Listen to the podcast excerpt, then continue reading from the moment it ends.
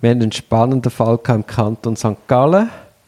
Da ist ein Klient von uns, hat die Staatsanwaltschaft bei, der, bei seiner Bank, Hausbank, akkreditieren lassen. Mit der Informationssperre von einem Jahr. Und ein Jahr später hat die Bank ihm mitteilt, hey, da sind akkreditiert worden, für weitere Fragen wende ich an die Staatsanwaltschaft. Und der Vorwurf, muss man sagen, hat sich nicht gegen ihn gerichtet. Also die Strafuntersuchung läuft nicht gegen ihn, sondern er ist einfach als Dritter irgendwie haben sie Interesse gehabt an diesen Bankakten. Wir haben uns dann ins Verfahren eingeschaltet und haben den Akteneinsicht wählen, zumindest was, was die Verfügung anbelangt. Die ist uns dann nach einigem Hin und Her rausgegeben worden. Und dort ist der Tatverdacht ganz rudimentär beschrieben gewesen. Ja. Also einfach eine Phishing Expedition. Und das Erste, was natürlich ist, wie kommt die Bank dazu, bei so unkonkreten Vorwürfen Akten rauszugeben, ohne das siegeln zu lassen. Dann haben wir weitere Akten wählen, weil wir sagen, hey, du hast offensichtlich einen dringenden Tatverdacht, wir müssen die Rechtmäßigkeit von dieser Verfügung können überprüfen, gib uns weitere Akten. Was dann uns äh, ein bisschen schwierig war, ja auch. Also verweigert worden ist.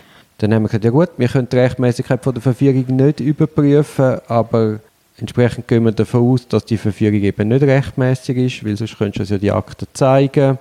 Wir machen die Entschädigung für den betroffenen Dritten geltend nach StPO 434 und haben dann dargelegt, dass der durch die Aktenedition in dem persönlichen Verhältnis stark betroffen ist. Der ist gegenüber der Bank, gegenüber der Bank für ein Jahr als Krimineller dagestanden ohne dass man das gewusst hat und sich hat können wehren Und gerade in der heutigen Zeit ist ja dann die Gefahr groß, dass sich die Bank einfach vor die Tür stiefelt, weil sie nicht recht wissen, genau. was los ist. Ja. Wir haben dann äh, die Entschädigung geltend gemacht und dann ist es spannend geworden. Sie ist dann abgewiesen worden mit einem Einzieler von der Staatsanwältin im Sinn von, ich habe alles rechtmäßig gemacht, entsprechend ist keine Entschädigung geschuldet. Genau, und in dem Moment hat sich, glaube ich, ein Blick ins Gesetz gelohnt gell? Du ja. auf, willst auf das raus. Weil dort steht nämlich, dass nur, nur während dem Verfahren, also die Staatsanwaltschaft kann nur während dem laufenden Verfahren entscheiden, wenn die Ansprüche gut geheissen werden. Genau, also wenn die Ansprüche klar sind, kann der Staatsanwalt auch schon wegen der laufenden Untersuchung eine Entschädigung verfügen.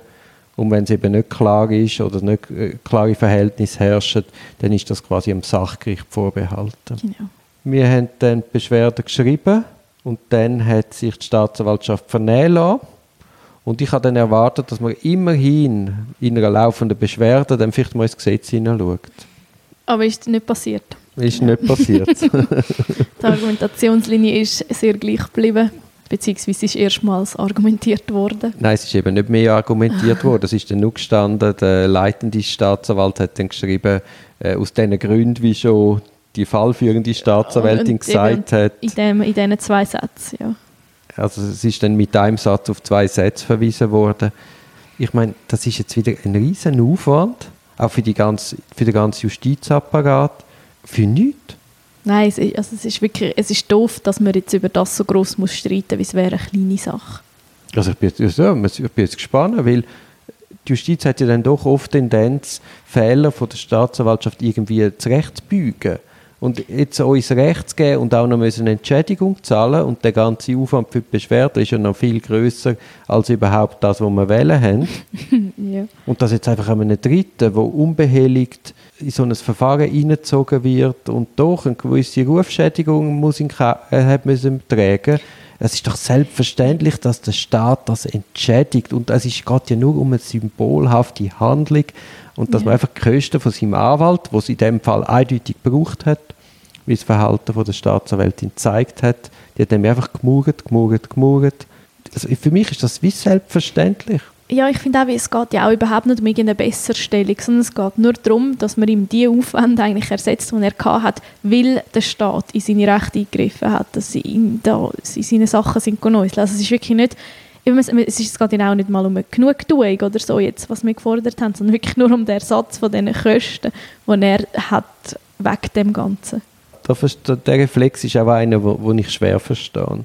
Wenn man Sachen macht, wo gewisse Leute tangieren, zu ja, wo Unrecht doch, doch auch eine gewisse Intensität haben, also eben die Edition. Es ist nicht eben, einfach... Und man muss ja dann sagen, wir sind ja dann nach einem Jahr rein, haben Siegelung verlangt und die Akten sind nie angeschaut worden. Also wir haben ja nicht einmal obstruiert und die Staatsanwaltschaft hat jetzt gewonnen und hat durchaus wirklich das Interesse an diesen Akten und es ist auch wichtig, sondern es hat keinen Grund gegeben, das Zeug zu zedieren. Genau, und, und das ist wahrscheinlich auch so ein bisschen das Problem, oder? dass man das dann plötzlich müsste rechtfertigen müsste. Ja, aber zumindest entschädigen muss es doch. Ja, ja, nein, ich bin bei dir, ich sage nicht, also es gibt so wie wahrscheinlich ist das so eine, eine Art Reflexhandlung auf das, wo man so merkt, ja, Jetzt hat er doch die Akte und jetzt will er auch noch Geld. Ja, Aber da musst du dich doch auch wirklich, wenn du jetzt denkst, was ist, wenn das mir würde passieren? Ja eben, und es geht wirklich, es geht einfach um, um es ist wie eine Nulllösung. Also die Idee wäre, dass er nachher wieder ungefähr wenigstens monetär gleich steht wie vor dem Eingriff. Mhm. Ja, ja. Also es ist, es ist Und wirklich... dass der sich jetzt nicht ohne Anwalt hat können wehren, ist Also, klar. also- Er hat die Sprache nicht, er ist nicht im Land. Äh, Nein, das, also das wäre ein Ding von der Unmöglichkeit gewesen. Und ja, es ist, ist ein bisschen schade. Es wäre wirklich, glaube ich, eine relativ kleine, einfache Sache gewesen. ja, und es, wär, es hätte können schlank mit einer symbolischen Zahlung erledigt werden. Jetzt bemühen wir das Kantonsgericht, also die Anklagekammer St. Gallen. Die Staatsanwaltschaft ist auch mehr belastet. Schlussendlich wird das Sach Sachgericht sich über die Sache Mhm. müssen beugen Nein, es ist nicht sehr wirtschaftlich so. Nein, aber eben, bei der Justiz ist Wirtschaftlichkeit sowieso kein Faktor, der Das zählt. spielt nicht so rein, ja. Ja, ja. Und das Steuerzahler zahlt es. Das mal nicht uns, wenn wir in St. Gallen sind.